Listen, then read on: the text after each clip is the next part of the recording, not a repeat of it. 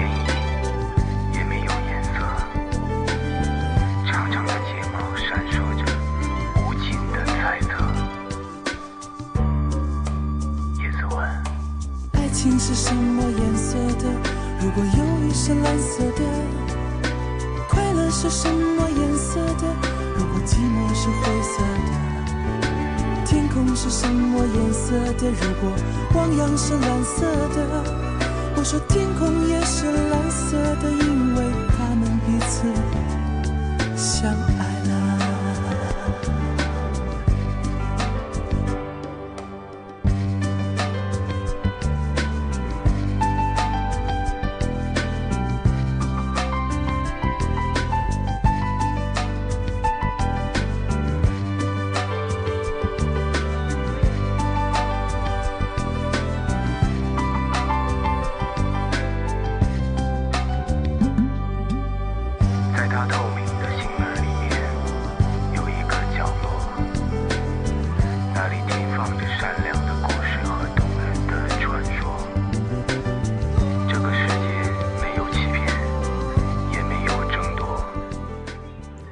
CQ CQ CQ，这里是 BH One DLW Bravo Hotel One Delta Lima Whiskey。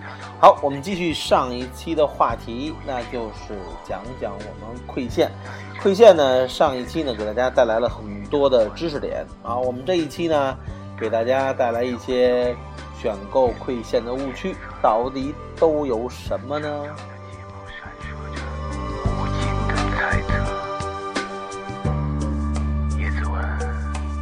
情是什么颜色的？如果记忆是模糊的。OK，嗯，可能呢，百分之九十九的朋友呢都认为啊，这个馈线纯铜的好。这一点呢，其实作为老袁来说呢，我并不反对。但是呢，这里面呢要有几点呢需要注意，那就是电缆的使用呢，这个高纯度的无氧紫铜，有些地区的这小工厂啊。使用的竟然是这种黄铜或者用废料回收的杂铜去做的馈线，所以呢，在我们的市场呢，一分钱一分货，我们买到的一些，呃，你认为哦占了便宜了，这个很便宜的这个馈线啊，其实你记住，一定有它不好的效果，一定有它不稳定的质量。好，这种的这个电缆呢，别看呢是纯铜呢，但是呢性能呢不如这个铜包铝和铜包钢。还有一点呢，更加重要的呢，就是生产工艺。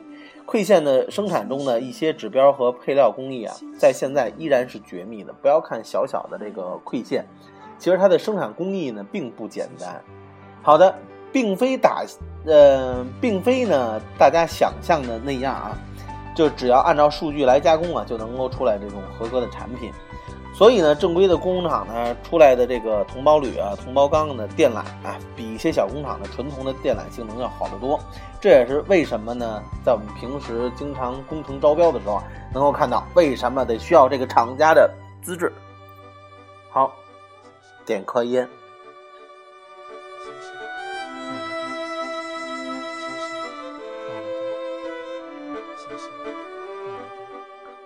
呃，从这期节目呢，其实呢，老袁呢的录音呢，大家能够发发现啊，这个声音上稍微有些变化，就因为我们不是在专业的录音间里去录播了。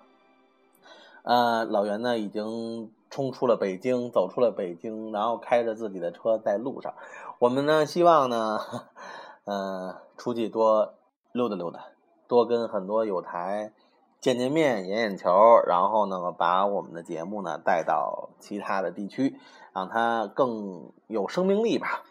呃，因为呢，其实呃，老袁的节目呢，不光是说在国内，现在有很多有台在收听，然后发现呢，海外的很多华人有台也在收听老袁的《风雨者》节目，然后并且呢，给我们的《风雨者》平台呃给予很高的评价。这里呢，老袁呢非常的感激啊，非常的感激。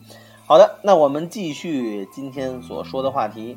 那好，那作为这个生产工艺上来说啊，其实呃。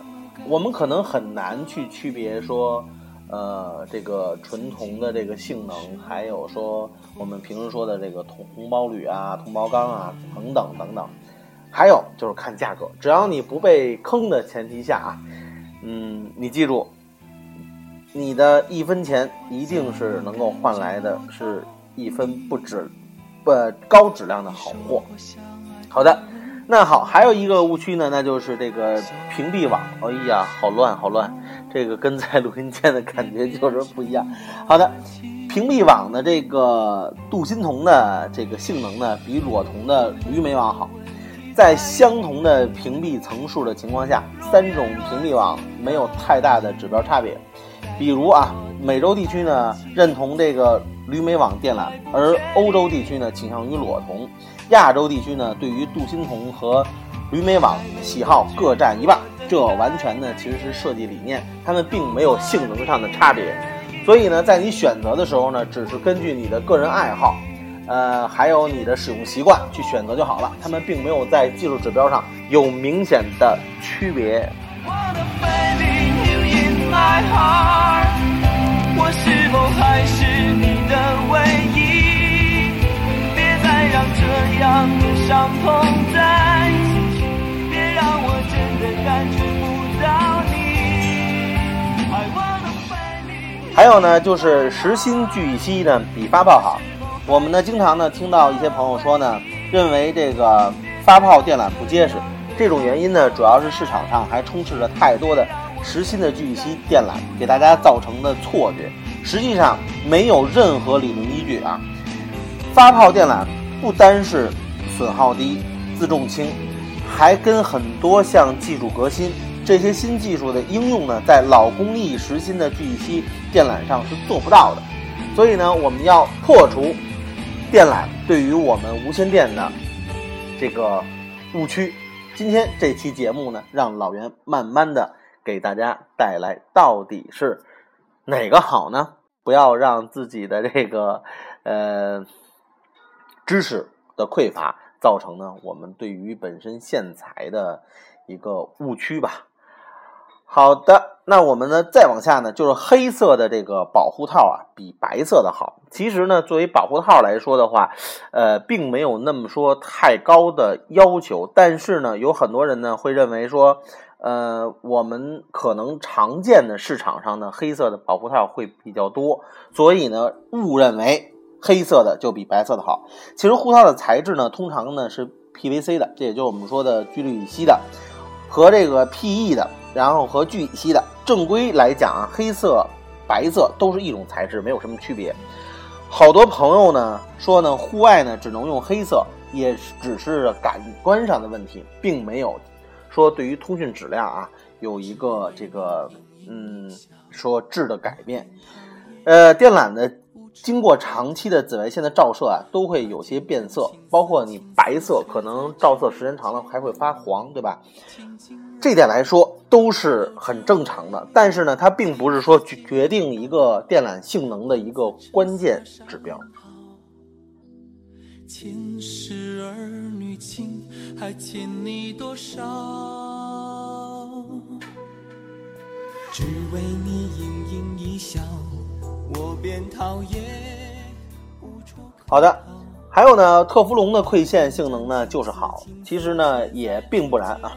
特氟龙呢学名呢是聚四氟乙烯，具有很好的这个耐热性。作为保护套呢，它的最大的优势呢就是防火，在防火要求很高的机房呢和地区呢使用这种特氟龙的，能有效的提高的安全等级。但是特氟龙呢只是电缆的护套材料，对电缆只起到保护作用，电缆本身的性能还是需要内部结构来完成的。不知从什么时候开始啊，HAM 当中啊，我们现在开始流传一定是特氟龙的好，呃。作为呢绝缘介质，真空依然是最理想的状态。这个呢，算是它是比较好的一种材料。但是，各位有台还是一定要根据你的使用习惯，还有你的使用环境去选择你合适的线材。还有呢，就是进口的呢，就一定呢比国产的好；军用的呢，就一定比民用的好。呃，在这里啊，其实呢，还是要提一下，国产还是有精品的。其实呢，我国呢也有很多质量好、技术含量高的电缆，但是由于市场监管的缺失，很多小工厂啊生产出来的质量粗糙的劣质电缆呢，充斥了大部分的民用市场，给大家造成了国产呢就是不如进口的。呃，所以啊，我们在选用的时候一定要保证去正规厂家去购买正规的线材，这是一个。还有呢，就是保证我们花。大价钱一定要换来的是好质量的线材。国内现在的这个线材的技术已经完全能够达到国际标准。好的，所以呢，我们不要去盲目的去相信国外的一定比国内的好。好呢，还有呢，就是这个镀银的细线呢，比这个粗线性能更好。这一点来说的话，应该是一个很大的误区。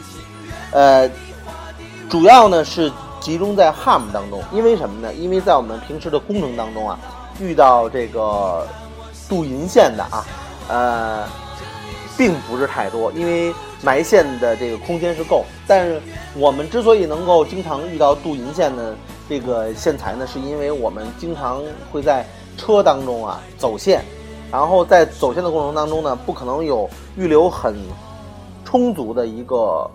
空间位置，所以呢，在走到比如在用卡边线的时候啊，在走到车体外的时候，就需要有这个镀银的细线，呃，来做这个桥接。但是其实镀银的细线，如果你选择的材料不好的时候，而且在大家都知道，银呢是经常会被氧化的，就是当它的这个密封和这个空气的这个这个。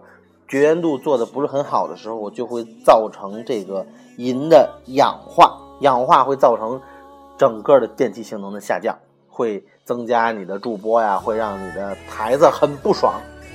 好的，其实呢，像我们刚才提到的，包括镀银线也好，包括进口也好，包括它的保护套也好，其实大家能够看到，这些呢都是我们平时在使用馈线的一个误区。所谓误区呢，就是因为。嗯，我们可能习惯了一种呃使用习惯，然后呢，可能出了一个新材料或者出了一个新的型号，我们的接受过程呢是需要有一定时间的。但是呢，我们呃作为 HAM 来说啊，应该什么呢？应该比一般的用户要更容易的去接受新鲜的事物，但是。我们的这些新鲜事物是一定要经过我们平时的这个严格的考究。所谓的考究，就是呃，确实是在我们的市场当中，确实在我们实际应用当中，我们发现它的性能确实优异，确实稳定，我们才作为这个圈子里的人，才要去广为去推广它。今天呢，我们呢给大家呢带来的呢。就是关于馈线的误区的一些事情，不要把这个误区呢带给更多的友台。我们首先要了解我们的馈线到底是什么结构，这是第一点。我们第一期节目已经说的很详细了。好，第二点呢，那就是我们要了解馈线在我们平时应用的环境当中，还有我们平时的使用习惯当中。到底应该选择什么样的型号，选择什么样的材质的馈线更加适适合我们？还有呢，我们也了解了，呃，国内外，呃，我经常使用的一些，呃，算是它的内部结构的区别呀，还有包括它们的性能区别。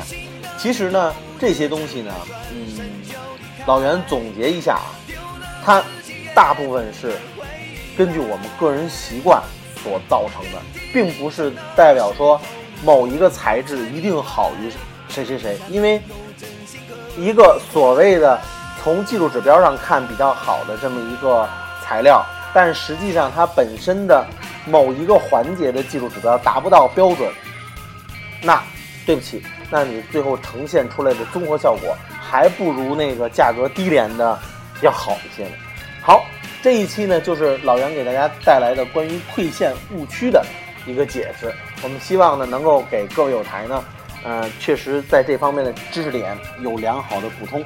好，这里呢是风雨者的老袁，B H 1 D L W Bravo Hotel One Delta Lima 威士忌。希望呢今天的节目呢能够让大家学到了真的东西。好吧，在今后的几期节目当中呢，可能我们的呈现形式呢都是这种呃实时录播的形式。呃，我们希望呢，嗯，不太这个不太好的音质吧，能够让大家容忍，因为确实是老袁现在不在录播间，现在只是在路上。我们还是每周三定期的更新，也希望呢各位有台呢，呃，能够加老袁的个人微信八幺二三零六八幺零八幺二三零六八幺零。好，我们听完这首歌，结束今天的节目。非常感激各位有台的收听。遍体鳞伤的时候，你终于才明白，人家没有真心可